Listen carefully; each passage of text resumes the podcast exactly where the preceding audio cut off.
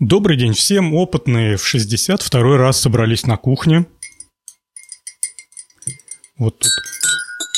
Да, тут звучно позвучали ложечки. И привет, Володя. Сегодня мы с тобой вдвоем. Привет. И, в общем-то, нам опять есть о чем поговорить. Так, Макс, Н отпросились, и услышимся в следующей передаче с ними. Я очень сильно надеюсь. Теперь к темам. Так, одной строкой у нас тут поднакопились кое-какие темы. Я нашел совершенно изумительный фоторепортаж про то, как собирают клюкву в Канаде. Володь, э, для тебя это... Для меня это было определенной новостью. Не знаю, может быть, ты уже такое видел, слышал? Ну, живьем я такого не видел, но я аналогичный репортаж видел, фоторепортаж – видел про Белоруссию, там где-то тоже так же, таким же образом собирают клюкву. И, то есть картинки действительно завораживают.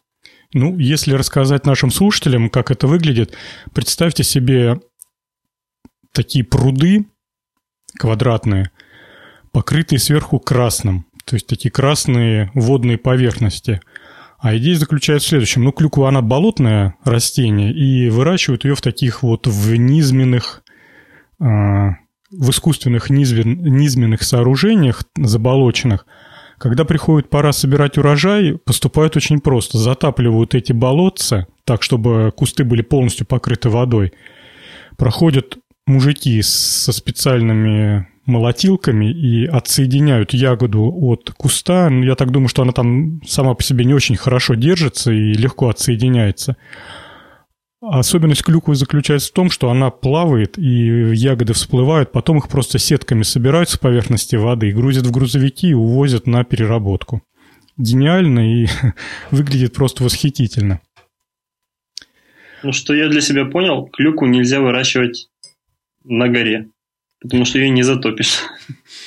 Тут э, оказывается, что я в какой-то передаче не знаю, месяца полтора назад слушал э, интервью мужика, который занимается сбором ягод.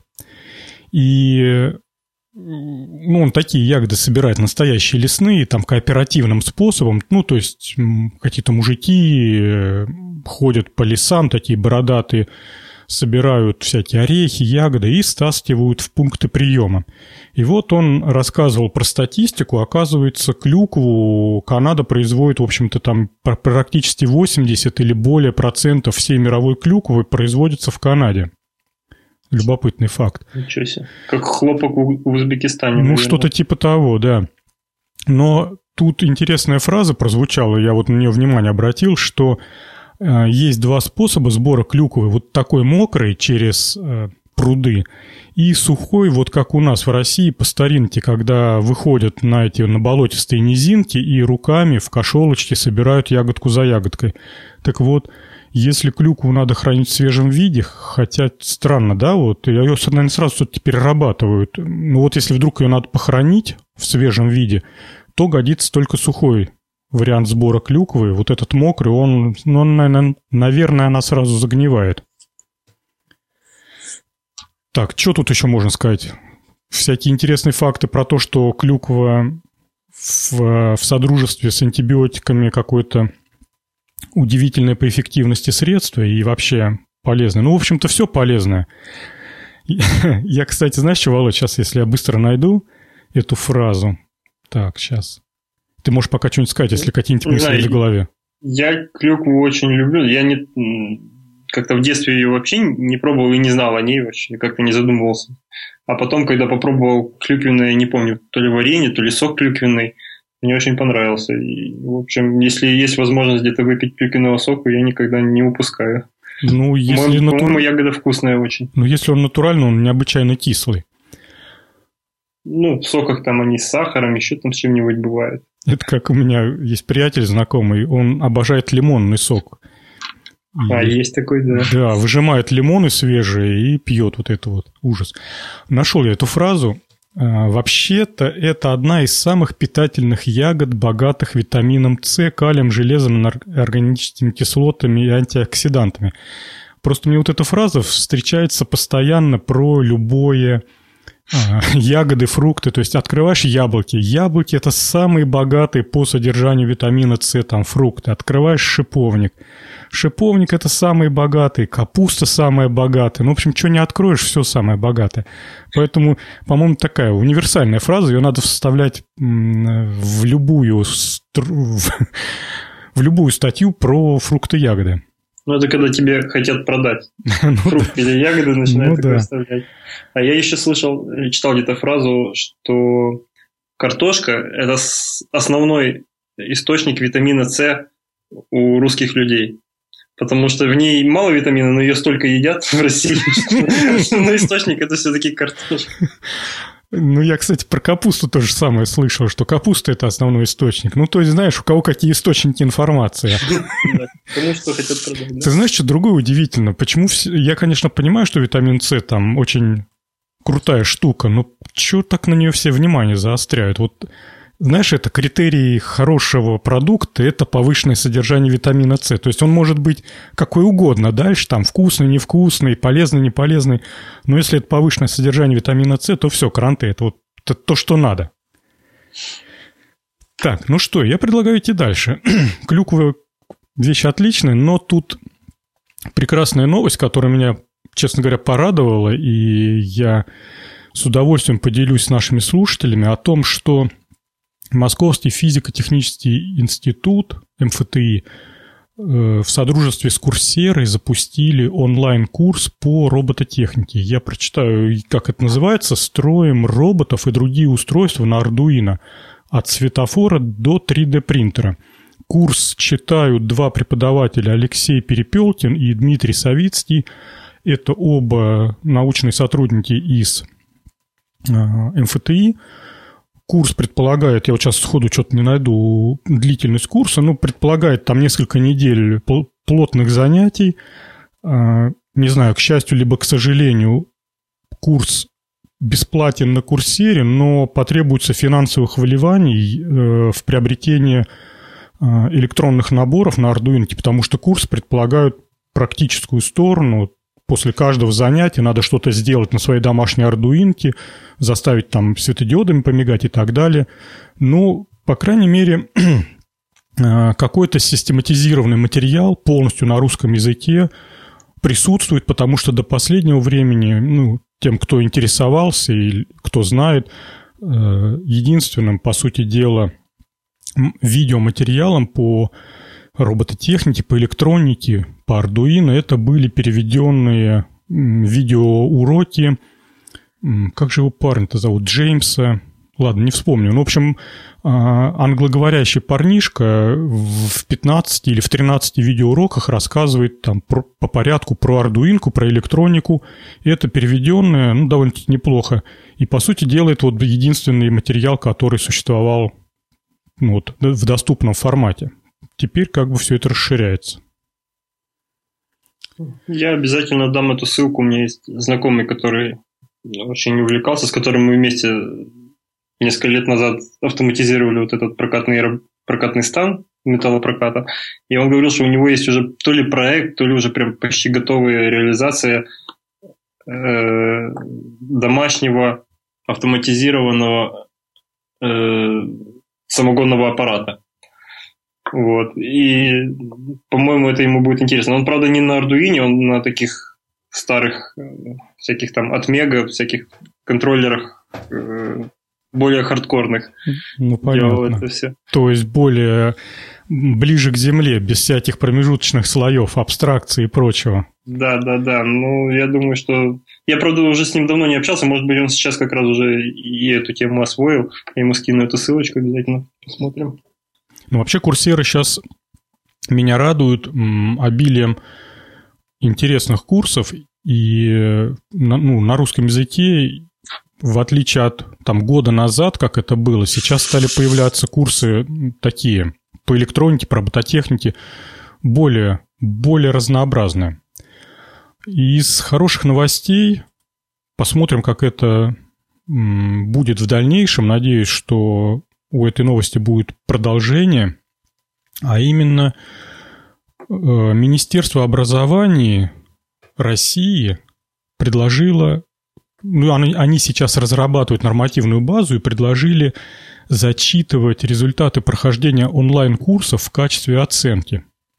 Что имеется в виду? То есть, если вы студент, очень, студент-точник, посещающий там вот ежедневные занятия в своем институте, но по каким причинам в вашем институте нет какого-то курса, который бы вы хотели прослушать, либо который вам нужен для выполнения научной работы или еще чего-нибудь, вы можете совершенно спокойно прослушать этот курс а, на, каком, на какой-нибудь онлайн-площадке, та же самая Курсера, либо еще что-нибудь, их как бы, как, как сейчас, в общем-то, много довольно-таки, получить диплом либо сертификат и прийти с этим дипломом либо сертификатом в свое учебное заведение, предоставить на своей кафедре, и этот диплом запишут в зачетку, запишут в ваш диплом, и в результате будет информация о том, что вы знаете еще и вот эту информацию. То есть теперь э, то, чего не хватает в вашем родном вузе, вы можете добрать, доучиться где-то, где-то еще.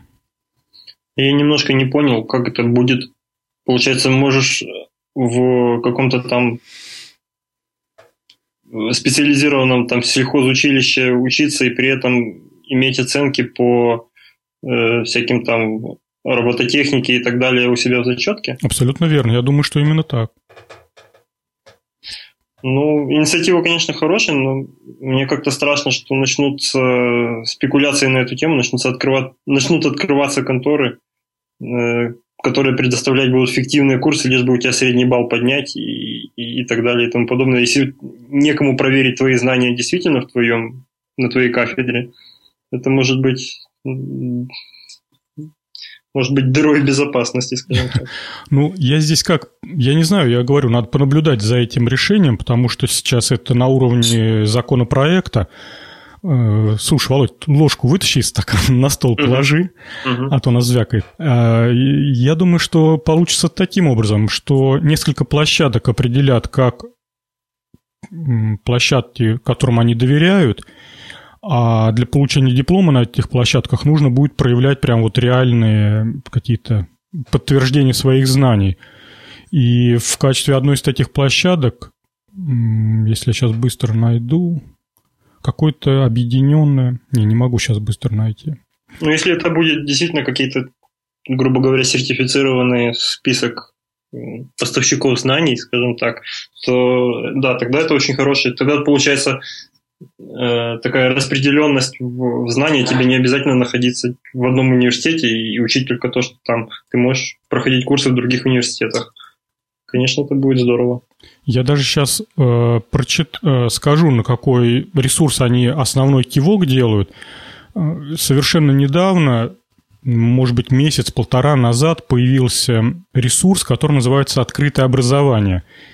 Это сборник онлайн-курсов Э, начнем с того, что это, во-первых, государственная инициатива, и из Министерства образования договорились с ведущими вузами. Это Санкт-Петербургский государственный университет, э, Московский институт стали и сплавов, Высшая школа экономики, Московский физико-технический университет, Уральский ФУ, не знаю, Уральский физический университет или, наверное, физический.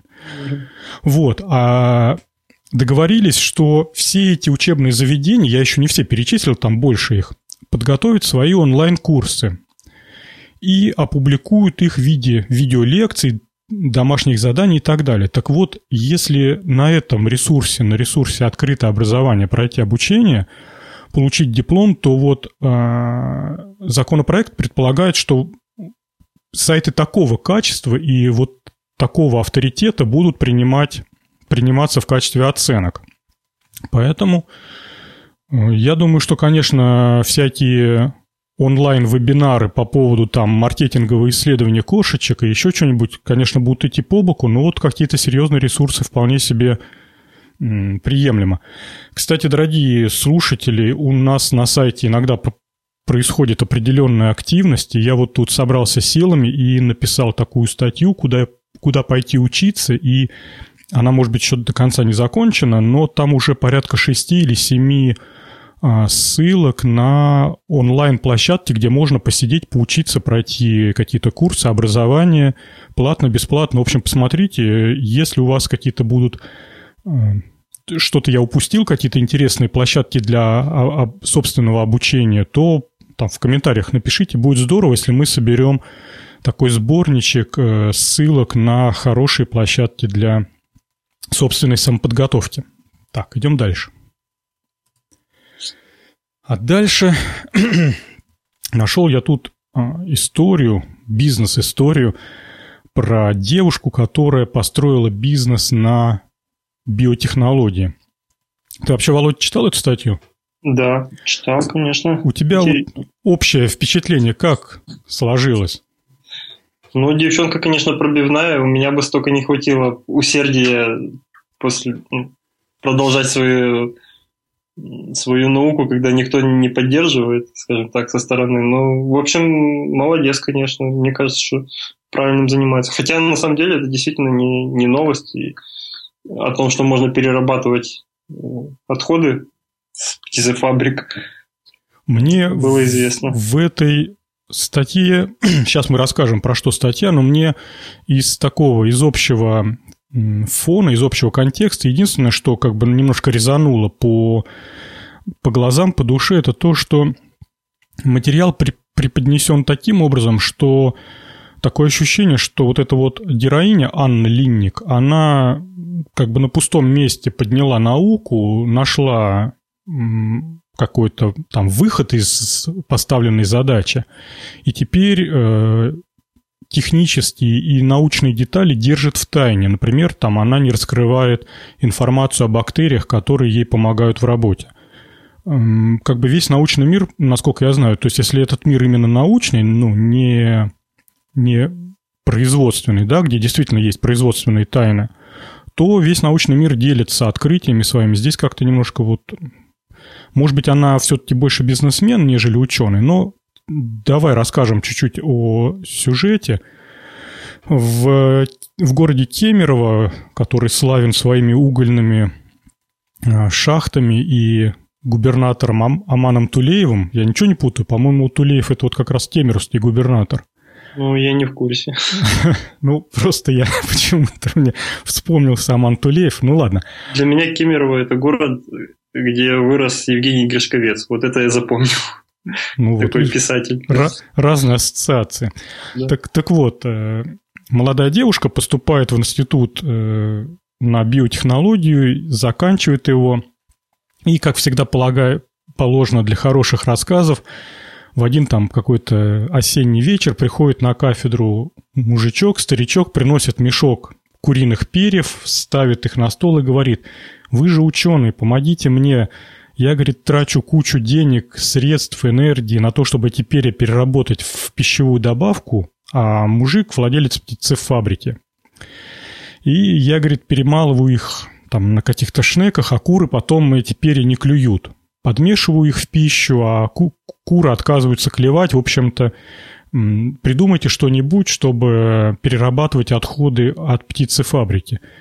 Кстати, я тут задумался, ведь в самом деле это же огромная проблема мы в магазинах птицу, курицу покупаем, она вся чищенная, без ног, без когтей, без перьев, без голов, без клювов, ну, в общем, без всякой вот этой несъедобной части. Это же все остается на территории птицефабрики. Угу. Сумасшедшие тонны биологических отходов, которые просто вот, вот куда их вот сегодня деть? Закопать под землю? Вот. И вот эта девушка Анна взялась за эту задачу. Помогали, ну, она сама все это пробивала. Девка, правда, пробивная очень. И тут история про то, как она э, создала свою фирму. Как сейчас скажу, как называется. Фирма называется Кератех. Она создала фирму Кератех и от лица этой фирмы начала подавать заявки на разные гранты на государственные для того, чтобы идти по всяким фондам, чтобы финансирование было хоть какое-то, вполне себе нормальное нормальный выход, кстати. И если действительно есть в голове какая-то идея, которая не дает спать, то писать во все фонды с просьбой профинансировать, особенно в государственные фонды, абсолютно оправдано, потому что у государственных фондов есть одно огромное преимущество, в отличие от всяких коммерческих инвесторов, это то, что государство не претендует на вашу собственность как на научные исследования, так и на долю в вашей фирме. Ну, до определенных, конечно, до разумных пределов. Но если у вас какая-то мелкая фирма, там, вот типа вот как в этой истории, то вы можете совершенно спокойно получать государственные гранты, не бояться на то, что у вас потом придут и попросят половину дохода или еще что-то. В общем, есть в этом смысл, и это здорово. И дальше э, девушка начинает искать решение по задача переработка пера птицы в биологическую добавку к пище. Перо птицы, я вот тут посмотрел а, в разных источниках, а, оно, в общем-то, состоит из э, кератина и где-то у меня тут, вот, характеристика сырья. Так, отходы, ту-ту-ту-ту-ту. Хотел быстро найти, ладно по памяти скажу. В общем, а, в пере содержится кератин, это вот то, что твердое и вот эти все твердые части, и э, всякие белки, которые вполне годятся в корм пищи. Причем белки животного происхождения, как доказано в последних исследованиях, очень хороши в качестве пищи.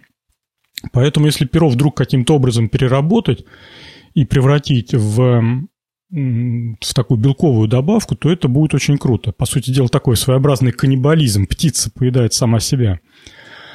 И вот этой девушке Анне удалось найти а, определенный штамм бактерий, который в, в какие-то разумные времена разлагает перо, и в результате получаются вот продукты распада а, в виде такого такой жидкости, ее высушивают, получается белый порошок, и это есть не что иное, как такая вот концентрированная белковая добавка, которую э, ну, можно, которой можно кормить птицу.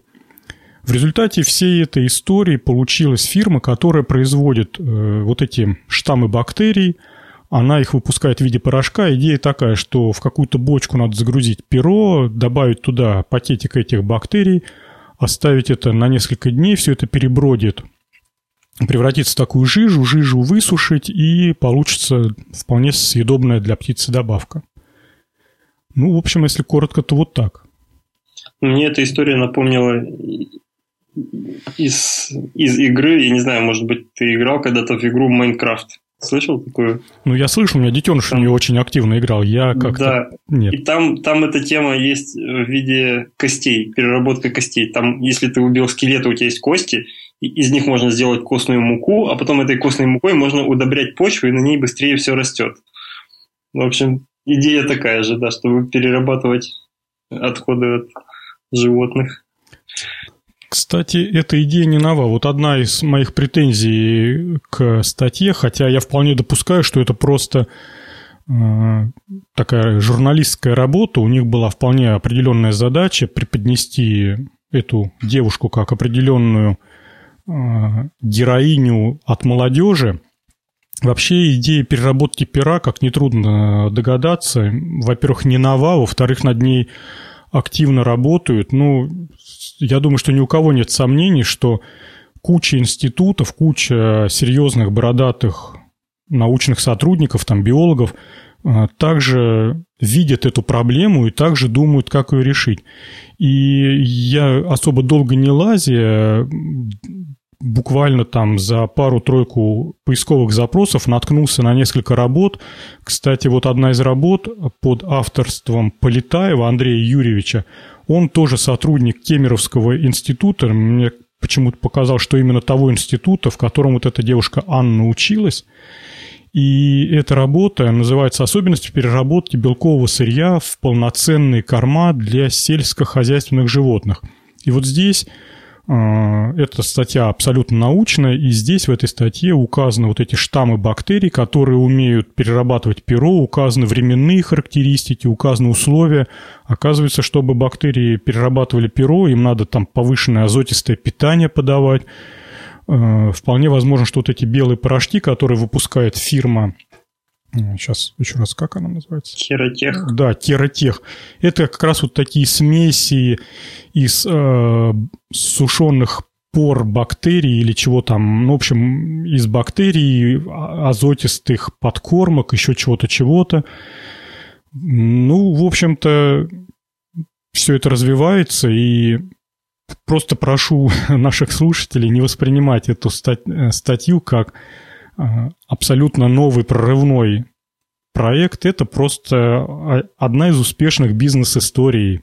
Ну, но на самом деле очень здорово. Идем дальше или добавишь что-нибудь? Да, пошли дальше. Так, Володь, и дальше следующая тема. Предлагаю Давай. тебе взять, да. Э, значит, следующая тема, она тоже о переработке отходов. Э, тема называется о том, как Лондон согреет биотопливо, изготовленное из кофе. Э, суть статьи заключается в том, что британская компания, сейчас, BioBean, предложила способ отопления Лондона. На самом деле это был какой-то чуть ли не курсовой проект в каком-то университете какого-то человека. Сейчас. Артур Кей его звали. В рамках университетской программы ему поручили разработать автоматизированную систему выработки энергии для обогрева зданий с использованием отходов. Вот. И он решил для этих целей э, использовать отходы от кофе, которые пьют люди. На данный момент они собирают уже достаточно много кофе, тут несколько тонн в месяц, что ли и это было приведено. Э, э, что они с ним делают дальше? Они остатки вот этой вот, это собирают не кофе, а собирают остатки от э, кофе после того, как люди его выпьют в каких-то там столовых и, и ресторанах и кофейнях. И эти остатки высушивают, потом путем некоторого биохимического процесса из них выделяют масло. Там очень вскользь упомянуто, но сказано, что какой-то растворитель используется, который можно много раз использовать для этого, для того, чтобы выделить масло. А оставшееся волокно э, прессуется в топливные гранулы, которые потом годятся для сжигания. И утверждается, что эти гранулы содержат энергии в полтора раза больше, чем дерево. То есть можно эффективнее, чем древесиной отапливать. А полученные масла или ну да, масла, которые выделяются при, э, после просушки, э, можно использовать как топливо для каких-то э, для, для заправки городского пассажирского транспорта. Но я не знаю, насколько сейчас готова индустрия к тому, тому чтобы маслом из-под кофе заправлять городской транспорт. Вряд ли. Это, наверное, проект на будущее. Но этот проект получил одобрение мэра Лондона уже, и судя по всему, э, вырастет за следующие пару лет в большой стартап, скажем так. Вот. Ты знаешь, у меня вот э, по этой истории тут одна только такая мысль первая в голову пришла, где они столько будут отходов кофе брать. Тем более, если это Лондон, ну, даже при самых там оптимистических предположениях, пусть у них там, ну, не знаю сколько – ну пусть у них 10 тысяч кафешек, которые поят, поят кофе, как правильно, которые дают в, в качестве угу. напитка кофе каждое утро всем лондонцам. Вот. Они, судя по статье, в 2016 году собираются собрать около 50 тысяч тонн э, отходов кофематериалов. 50 тысяч тонн в год – делим, грубо говоря, на 10, это 5 тысяч тонн в месяц. Если еще поделить там на 30, э, это будет 500 и еще на 3. Ну, в общем, там получается, что в день это что-то около там нескольких э, сотен тонн. То есть да. около, ну, грубо говоря, пусть даже... 120-150. Да, 150 тонн в день кофейных отжимков. И при этом они пишут, что, что равно примерно четверти всех кофейных отходов мегаполиса. То есть представь себе, что у них мегаполис в 4 раза больше. Мне почему-то, знаешь, что напомнило? Был какой-то, была какая-то серия мультика «Южный парк», где показывали семью, которая готовила кофе, у них там все дети были такие кофеманы с трясущимися руками и головами. Просто если столько кофейного жмыха в день получается, причем это они готовы его собрать, а ведь некоторые а, бармены, кофемены, они же будут... А, я вспомнил, как этот человек называется, баристы, да? Они же да. будут игнорировать сбор кофейных отжимов, ну, скажут там, да нафиг надо там, кому это надо, и будут продолжать их в мусорное ведро ссыпать. Ну, я думаю, что они договорятся с баристами, тем более, скорее всего, это будет как-то поощряться, если, если настолько эффективный и выгодный проект. Наверное, мы просто не представляем себе объемов ну да, скорее потребления. Всего. И, и, наверное, не зря South Park сделали серию такую. Про кофеманов. Да. Кстати, знаешь, э, вот сбор по доброй инициативе отходов, он, в общем-то, имеет место быть. Я расскажу про Волгоград, буквально такое маленькое отклонение. У нас во многих дворах стоят контейнеры по сбору пластиковых бутылок. У нас в Волгограде несколько лет назад зарегистрировалась фирма, не вспомню сейчас название их. Может быть, мы даже как-то раз, разговаривали про них в подкасте, в этом, в опытных. Тоже, к сожалению, сейчас не вспомню, но не так важно. Фирма занимается сборкой и переработкой пластиковых отходов. Кстати, с ними была передача на радио «Комсомольская правда», я именно оттуда про них и услышал. Так вот, они э, собирают пластиковые бутылки вот из-под всяких лимонадов и прочего-прочего, там пива, кока-колы, и э, дальше у них есть полигон, куда они все это свозят и хранят в виде вот этого просто, просто горы пластикового мусора. А потом э, по мере необходимости они его перемалывают в ту или иную фракцию и продают уже как вот э, БУ вторсырье пластиковое. Оно оказывается очень нужное и очень востребованное вот это пластиковое сырье. Его... Ну, Говори. Ну да, потом из него вот эти всякие пакеты, сумки, всякой такой нитки можно делать. Это, это, это одно употребление. Второе употребление, его как наполнитель добавляют в стройматериалы, во всякие бетонные блоки. Очень хороший наполнитель, оказывается, который там существенно улучшает характеристики производимых стройматериалов в асфальты добавляют. Ну, в общем, куда ни плюнь, везде нужная вещь. И э, этой фирмы даже в, в Москве заинтересовались. То есть вот собирали бутылки по Волгограду, а потом на грузовиках вот эту пластиковую крошку везли в Москву, потому что были заказчики. Ну, это я просто вспоминаю, что в передаче рассказывал.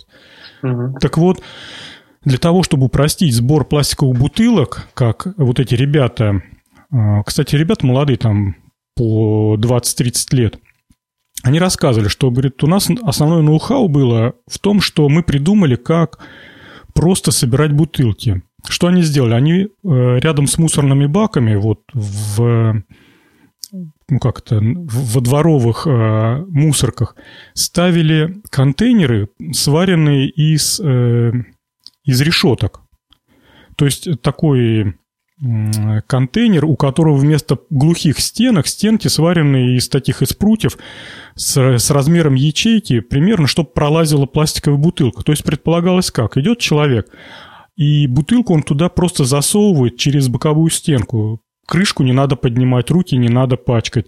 И они говорят, как мы вот придумали вот этот вот контейнер, который, по сути дела, такой большой сеткой является, дело пошло на лад. Людям совершенно несложно по пути а, одну-две бутылки запихнуть вовнутрь контейнера. А потом каждое утро объезжает такой маленький грузовичок и руками перегружают все эти пластиковые бутылки, э, ну вот уже в грузовик.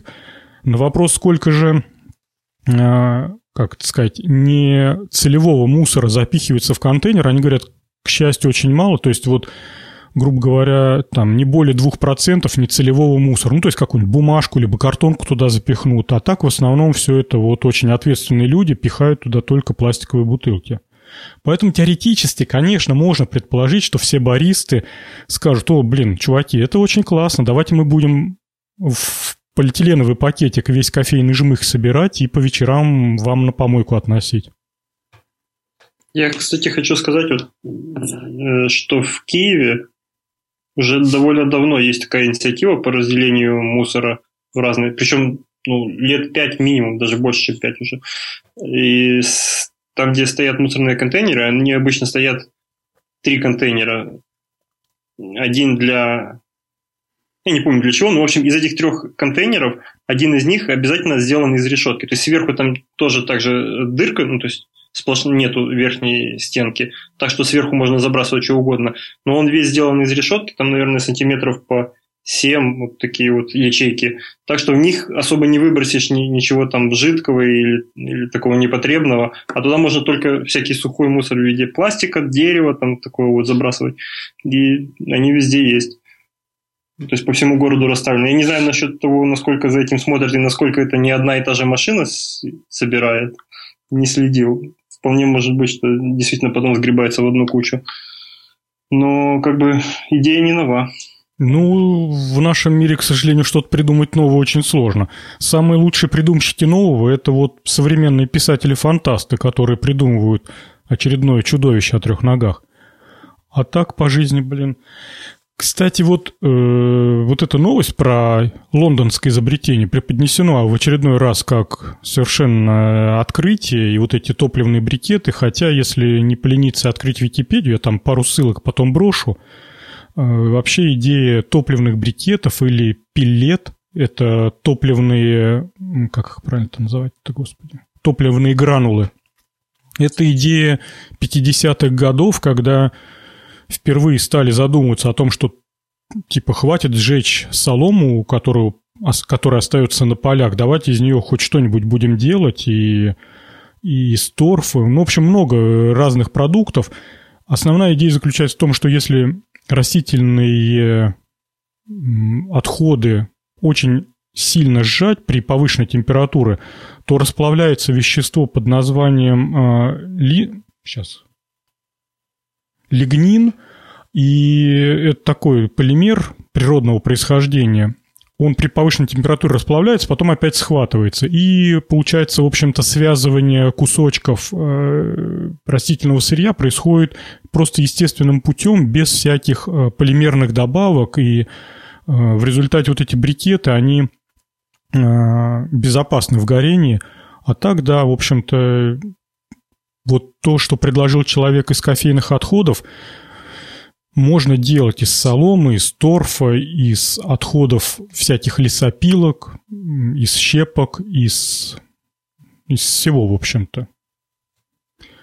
Я думаю, что любой, знаете, знаешь, такие какие-нибудь заводы по переработке фруктов, овощей, у, у них тоже всякий жмых идет. Вот, кстати, эти виноградные, как их, винодельческие совхозы, у них же вот этот вот виноградный жмых-то в огромном количестве выходит. Наверное. Ну, ну, мне кажется, что он даже так для корма даже без обработки годится. А, ну, кстати, да, ему, наверное, можно кормить. Но, тем не менее, его точно так же можно прессовать. И, в общем-то, любой био, биоотход можно прессовать и делать из него брикеты топливные. Мы когда-то э, в селе делали сок яблочный таким ручным прессом. И вот это очень интересно. Там пресс не знаю, литров 15, наверное, такая бочонок небольшой, сверху сдавливаешь, сдавливаешь, там стекает, потом еще сдавливаешь, и все, а потом остается такая блинчик, спрессованный из нарезанной, нарезанного яблока. Вот. И нам еще, когда мы малые были, было очень интересно его есть. То есть не так хотелось яблоко, как интересно есть сухой яблочный такой корм. И причем он такой достаточно твердый был. Ну, не твердый, но достаточно держался в куче, там не, разваливался. Интересно очень было. Ну, с яблоками-то это вообще, у них-то в состав яблока входит... Блин, что у меня с головой? В общем, какое-то желеобразующее вещество и... Блин. Прям... Ну, в общем, то что, то, что мы не доедали в этих брикетах, потом, конечно, свиньям отдавали. Ну, они ели же, да? Да. У нас в городе, я помню, не знаю, у тебя в детстве была такая лак, такое лакомство, как пастила из, из яблок? Да, да, бабушка делала. Такая тем, темного цвета, такая чуть ли не черная, ну, в зависимости от, угу. от сорта яблок, наверное, или от чего там. У нас на базаре ее продавали в виде таких свернутых в трубочки. Она мне так всегда в детстве нравилась, эта яблочная пастила. Так, ну что, к позору недели – Давай. Давай. Мы в прошлой передаче нахваливали, или что, или мы ругали, или нахваливали? Ла... Мы нахваливали с иронией. Нахваливали. Мы в прошлой передаче нахваливали с иронией лазерную бритву. И, по-моему, Макс высказал такую теорию о том, что придут чуваки из жилета, одетые в бронежилеты, и порубают этих парней просто на куски, на мелкие. В общем-то, предсказание Макса сбылось, ну, не в точности. Кикстартер заблокировал Э, вот этот вот проект по разработке лазерной бритвы, которая бреет волосы с помощью луча света, с помощью лазерного луча. Но нашлись добрые люди, пригрели этот проект на площадке Indi, Indiegogo, и теперь там опять начали собирать деньги. Кстати, на Кикстартере собрали 4 миллиона на эту бритву. А, я вот не знаю, может, ты, Володь, в курсе вообще, как выглядит процесс возврата денег? Вообще существует ли он? Или эти деньги... Чего, чего с этими четырьмя миллионами? Это же прям живые деньги. Люди со своих карточек их перечислили куда-то. Я на самом деле тоже без понятия, тоже хотел спросить, но мне кажется, что если бы они не возвращали деньги в таких случаях, вряд ли бы они бы собирали. Вряд ли бы столько было заказов. Риск все-таки слишком большой. К чему они придрались-то? Почему закрыли проект? Они придрались, ну, как придрались, они совершенно справедливо придрались к тому, что нету рабочего прототипа до сих пор. А, видимо, там э, были обусловлены какие-то сроки с предоставлением рабочего прототипа. И сказали, что нарушает договор Кикстартера, и закрыли проект. Вот и все. Ну вот на Indiegogo он уже начал расти и уже собрал какие-то деньги. Я, правда, не помню сколько, но... Ну, 300, 300 тысяч уже. Ну, 300 тысяч, тоже внушительные деньги. Мне кажется, уже на эти деньги на 300 тысяч долларов можно уже придумать бритву и сделать прототип хотя бы.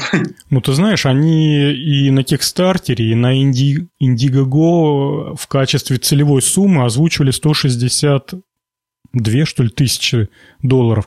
Поэтому они уже вдвое превысили потребную сумму. Кстати, тех, кто хочет, я не знаю, мне это показалось немножко смешным, кто хочет порадоваться за них, э, на Indiegogo помещ... помещен новый видеоролик, которого не было на Кикстартере, ну, либо я его не увидел.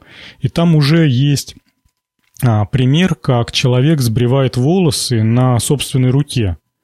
Ну, или ноге, там, непонятно. В общем, на какой-то собственной части тела. И съемка такая, как бы сказать, съемка 90-х годов. Хочу, ну, что я имею в виду? Такое ощущение, что у них в качестве видеокамеры был сотовый телефон, какая-нибудь Nokia с, разреш... с разрешением 1,3 мегапикселя, без автофокуса. Ну, в общем, там что-то такое э, в полутьме, в, ну, в плохом освещении, в, в плохом разрешении, все такое замыленное и в таких в постельных тонах. Как-то вот ну, как бы в 2015 году презентации так не делают. Они обычно все яркие, четкие, э, с выпячиванием всех возможностей и особенностей. И несмотря вот на эту всю канитель по замыливанию картинки, все равно на этом видеоролике видно о том, что, видно то, что у этой бритвы а, натянута такая тоненькая-тоненькая, как волосинка, проволочка, и при соприкосновении волоса с этой проволочкой волос подрубается не от луча, потому что луч, он как-то не сконцентрирован, а больше похож, как вот обычная лампочка светит. А вот именно соприкосновение с, э, с этой проволочкой волос подрубается. И человек настолько аккуратно пытается а, брить себя, то есть он как-то вот такими неуверенными движениями совершает вот бритье, у меня большое ощущение, что это просто обычная нехромовая проволока, нагретая до высокой температуры, и волос просто ну, пережигается. А вот эти неуверенные движения – это не что иное, как попытка себя просто не обжечь, потому что там температура должна быть высокая. Э, не хочу сглазить, хочу, чтобы такая волшебная бритва была в мире, но, по-моему, эти ребята просто жулики. И хотел еще сказать, что, скорее всего, снимали в таком плохом качестве с размыванием и под лестницей, чтобы не было видно, что после использования бритвы дымок должен подниматься. Ну, кстати, да, может быть, действительно, э, дым в свете очень хорошо определяется. Ну, в общем, жулики какие-то, на мой взгляд. Ну, по-моему, тоже, да. Ну, к лицу он даже не рискнул, видимо, поднести это изделие. Да, он, может быть, на пятке где-нибудь брил, где кожа не такая чувствительная. Ладно, бог с ними, посмотрим. В любом случае, хотя собрать 4 миллиона долларов вот на такое показывает, что деньжищ в мире очень много. Но зато они показали, насколько эта тема важна для людей. Это прям место, где, куда надо копать, если ты хочешь заработать. Ну, кстати, да. Что-то я вот в таком направлении не думал. Ладно, хорошо. Думайте в этом направлении, люди. Дальше я накопал тему, которая меня, честно говоря, сильно порадовала. Мы в прошлой передаче вспоминали, вспоминали, говорили про книжку «Интерстеллар» и вспоминали фильм с таким же названием. И хочу напомнить вам, слушатели, о такой сцене из фильма, когда семья едет по полям, вдоль полей кукурузных, и вдруг они видят летящий заброшенный беспилотник. И главный герой хватается за оборудование, за руль сажает своего сына, если я все правильно помню, и они, значит, мчатся за этим беспилотником, вытаскивают такую э, радиоантенну, устанавливают связь с этим с беспилотником и сажают его аккуратненько на площадку, после чего его распиливают на куски и везут э, сдавать в металлолом. Вот. И тут недавно я на сайте Make нашел совершенно изумительную статью. Она, кстати, вот прям свежайшая, она вчерашняя статья про то, что компания Battle начала производить устройства для э, перехвата управлениями всякими дронами и квадрокоптерами. Выглядит это визуально как приклад винтовки, прицел такой оптический, но вместо дула, вместо ствола, откуда вылетают всякие патроны, ой, патроны, пули, такая своеобразная коротковолновая антенна, узконаправленная.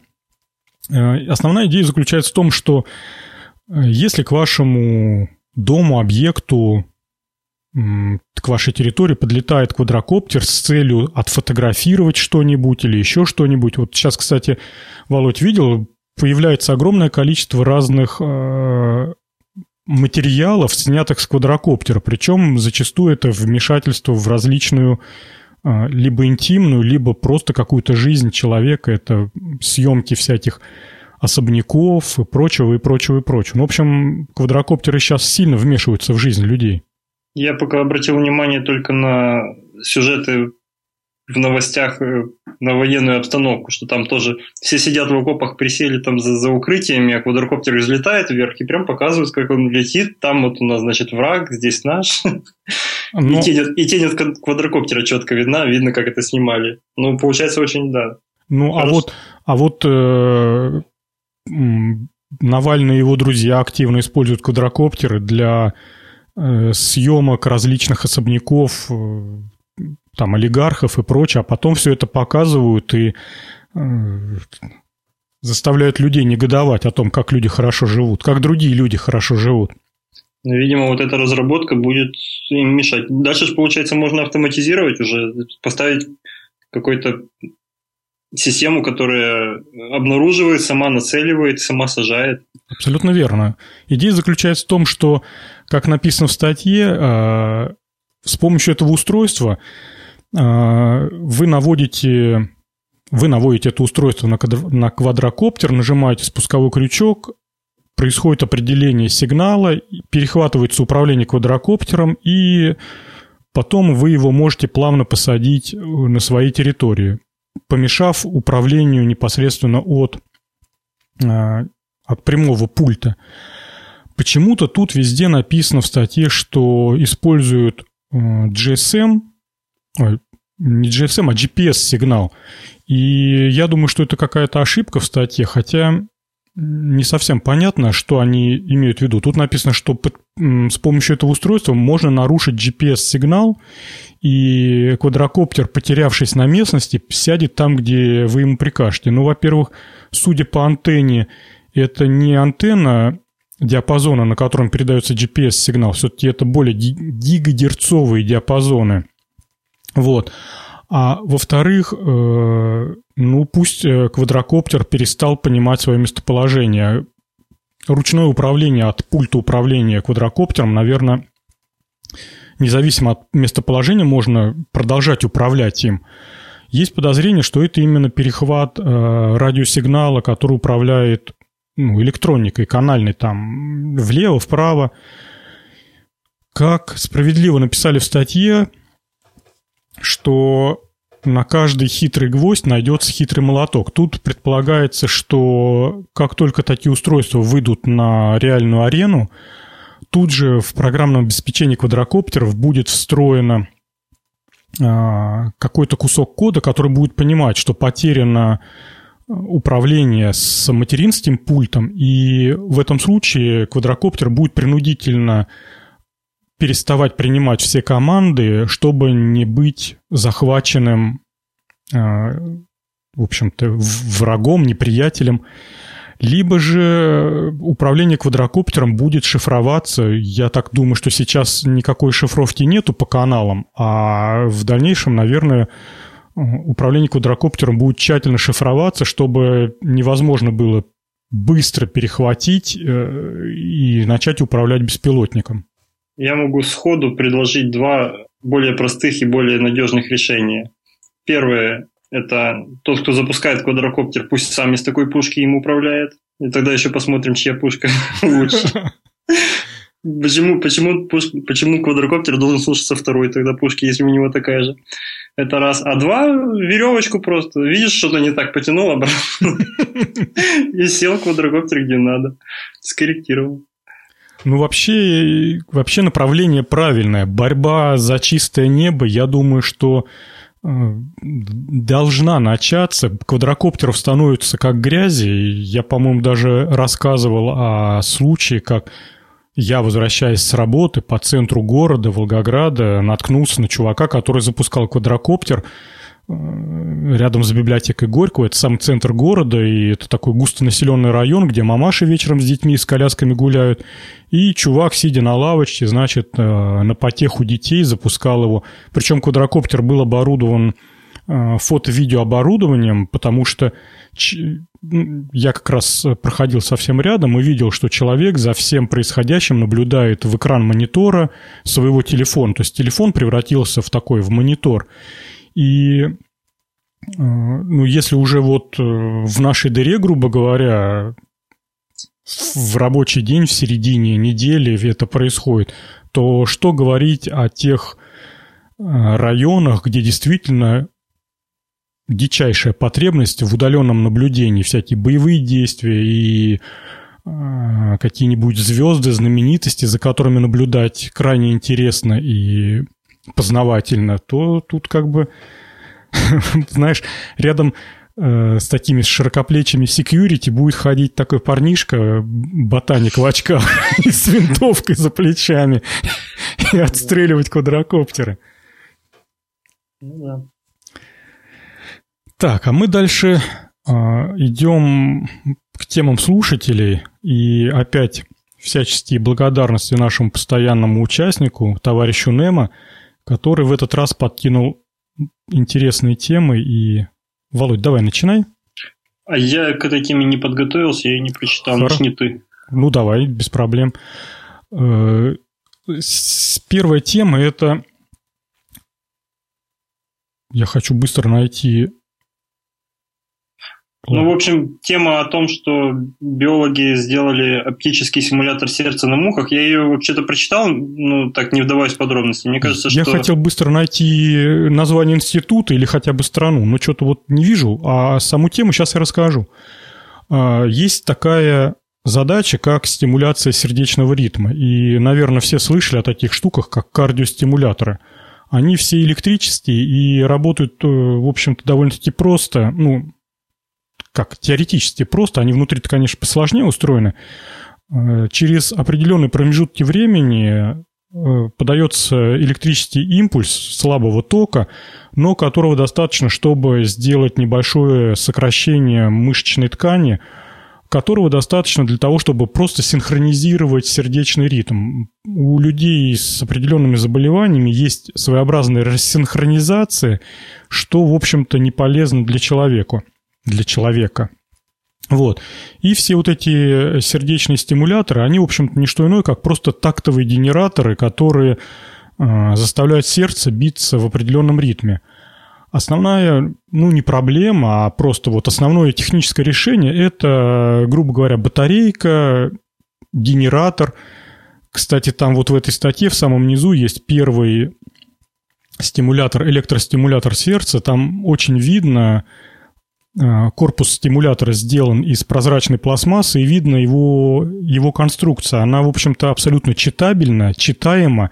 Это батарейка, два транзистора, которые Э, с собой представляют обычный мультивибратор и с определенной частотой э, выдают импульсы на проводах. Так вот, основная техническая конструкция – это вот мультивибратор или там генератор и провода. Биологи нашли альтернативу э, стимуляции. Это стимуляция с помощью э, пучка света, с помощью лазера или какого-нибудь другого источника света и провели эксперименты, я так понимаю, успешные эксперименты на мухах-дроздофилках, э, облучая, ну, пропуская через них свет, э, измеряли частоту сердечных сокращений и нашли прямую закономерность. Есть видеоматериал, очень классно, кстати, показывается, как э, меняется частота сокращения сердца у мухи в зависимости от частоты импульса света – есть технические проблемы, связанные с тем, как это на человеке использовать, потому что, ну, как бы не, не досветишь. Но, по крайней мере, просто интересный факт, что вот можно так делать. Кстати, из таких тонкостей, которые мне понравились, э, муху пришлось определенным образом генно модифицировать, чтобы она э, чтобы ее мышечные ткани начали реагировать вот именно на излучение света. То есть, как бы тут тоже генная инженерия вовсю работает. Мне кажется, что дальше мухи так, такой способ не пройдет, потому что это хорошо дрозофилу просветить лазером насквозь. У нее, конечно же, и глаз, и все, что у нее может быть там из нервных окончаний, все сразу возбудится, и в том числе и сердце, наверное, сделает сокращение от вспышки, а у человека более сложная система, кроме того, что его еще и просветить сложно.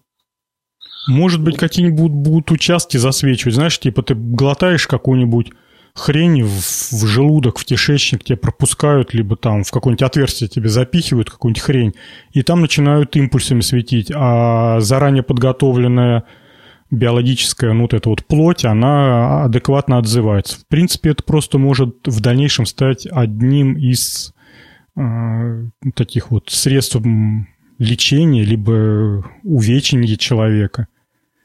Да, глотаешь такую таблеточку специальную с нанотехнологиями, она, проходя по пищеводу на уровне сердца, останавливается, делает надрез, вылазит в сторону сердца.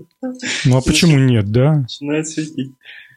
Ну, кстати, вот э, сосуды может быть, через кровеносные сосуды запускать. Если это будет очень, очень маленькое, на уровне микрон, трудно сейчас себе представить, что в такой объем можно запихнуть какую-нибудь схему. Но если вдруг в будущем мы это научимся делать, то, а, понимаешь, тебе делают инъекцию в вену, и, грубо говоря, там на полгода у тебя сердце абсолютно засинхронизировано. Пока через какое-то время вот эти микрочастицы выведутся там через печень, через почки из твоего организма, а пока они путешествуют по крови и то есть внутри сердца постоянно присутствует определенное количество вот этого вот этой взвеси, а она постоянно подает сигналы, и сердце, в общем-то, продолжает работать. Раз в полгода приходишь, тебе делают один укольчик, и все, и дальше живешь, как человек. Я представь, ошиблись немножко с, с чем-то. С концентрацией. И, и попала эта вещь не в сердце, а, а куда-нибудь там ближе к голове. И у тебя начал левый глаз моргать дважды в секунду. Ладно, дальше у нас следующая тема.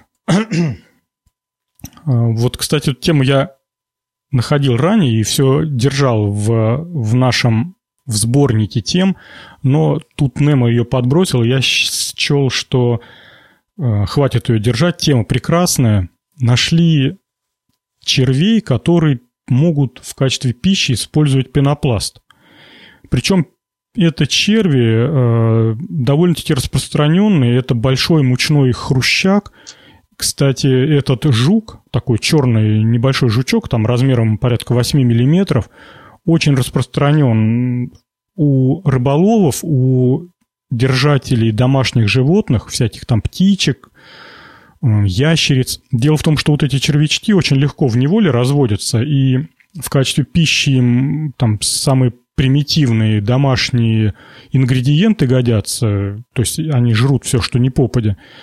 А очень непривередливый жук и очень непривередливый червь, который получается в, ну, вот в результате размножения, и их жрут всякие домашние питомцы, птицы, всякие рептилии, рыбки домашние, ну, в общем, полезная штука.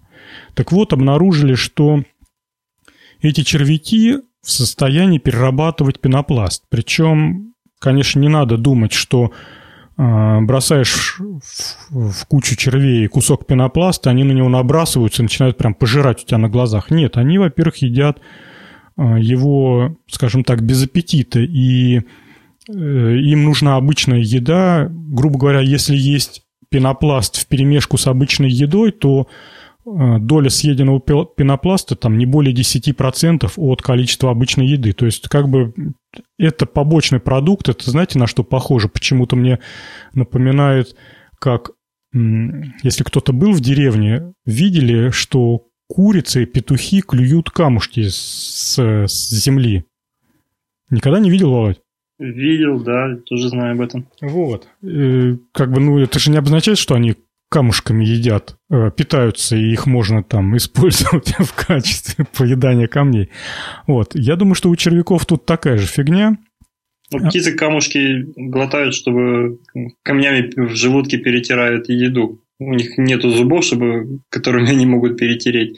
Вот они таким образом жернова естественные устраивают. Ну да, абсолютно верно. Причем не в желудке, по-моему, а в так называемом забу. А может быть и так, да. Хотя нет, хотя может быть и в желудке. Ладно, не будем умничать, я не знаю. Вот, а, эти червяки едят пенопласт, вырабатывают его, перерабатывают в двуокись углерода и в какие-то там еще белковые компоненты. Основная задача, которую сейчас перед собой ученые поставили, это разобраться, какие бактерии в кишечнике этих червей а, все-таки могут перерабатывать пластик. Если они найдут эти бактерии и четко идентифицируют, что вот благодаря вот этим вот микроорганизмам червяки справляются с переработкой пластмассы, то можно будет во-первых, этих червяков отмодифицировать, то есть вывести отдельную популяцию, в которой содержание вот этих микроорганизмов в кишечнике червяков будет повышенное, и тогда они более продуктивные будут.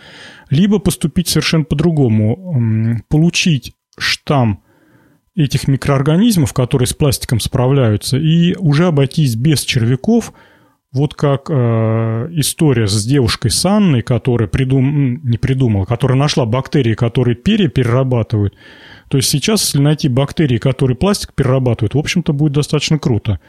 Посыпал белым порошком, полил водичкой на пенопластовую гору. Спустя там пару-тройку недель смотришь, у тебя такая полужидкая лужица из, из чего? Из каких-то растворенных полимеров и... Из удобрений. Ну, тут сложный вопрос. Какие-то удобрения, тут еще как бы надо это ну да, разбираться. Да, просчитать, что, что будет результатом переработки этого пластика. Но, в общем-то, э, начало положено. Э, я думаю, что если хоть, если хоть какой-то толк из этого получится, то э, в первую очередь, куда надо применить эту технологию, это вот на эти мусорные острова, которые по мировым океанам плавают, потому что они, в общем-то, как, как утверждают, на 90% именно из пластика состоят. Ну да, это будет, конечно, решение проблемы самое удачное, если, если получится выделить. А я еще хочу сказать, что я с этими червями тоже знаком. У меня некоторое время жил паук птицеед, и его приходилось кормить такими червями. Я смотрю на фотографии, вот точно они. Ну, ты их сам разводил? Нет, покупал. Ну, то есть покупал, а потом они... Я даже не помню, чем я их кормил. И кормил ли. Но они вырастали, они потом еще окукливаются, и такие противные твари получаются, которые уже mm. паук не хочет есть. Вот. А покупаются они в полиэтиленовых пакетиках, там десятками штук. Я не знаю, может, может быть, они могли этот полиэтилен прогрызть, а, а мы не знали об этом. Смотаться. Да. Ну вот, кстати, в Википедии написано, что они вообще без проблем в неволе размножаются, и нет, нет никаких трудностей, чтобы самому себе сделать ферму вот по производству этих червячков. Да, да, они... Я к ним вообще ни, никаких... Никак за ними не смотрел и не ухаживал, и при этом они все вырастали до... вплоть до вот этих, которых не съели, вплоть до тварей, взрослых особей которые похожи, кстати, на муху чем-то, какие-то такие противные. Так, ну что, у нас, в общем-то, последняя тема закончилась. Мы сегодня из-за того, что только вдвоем немножко меньше по времени, но, тем не менее, все равно, мне кажется, получилось довольно-таки бодро и как это... На, безраби... на безрыбье рак рыба. Да. Ладно, есть что добавить или будем закрывать? Все, наверное, давай закрывать. Все, отлично, Володь. Спасибо тебе, что пришел, не оставил меня в одного. И, дорогие слушатели, как всегда, приходите к нам на сайт, пишите комментарии, заходите в группу во ВКонтакте. Кстати, на сайте есть такие прикольные кнопочки, называется «Помочь подкасту». Вдруг у вас там есть нестерпимое желание это сделать. Нажимайте, будет здорово. А мы с вами услышимся, как обычно, через две недели. Всем пока. Пока.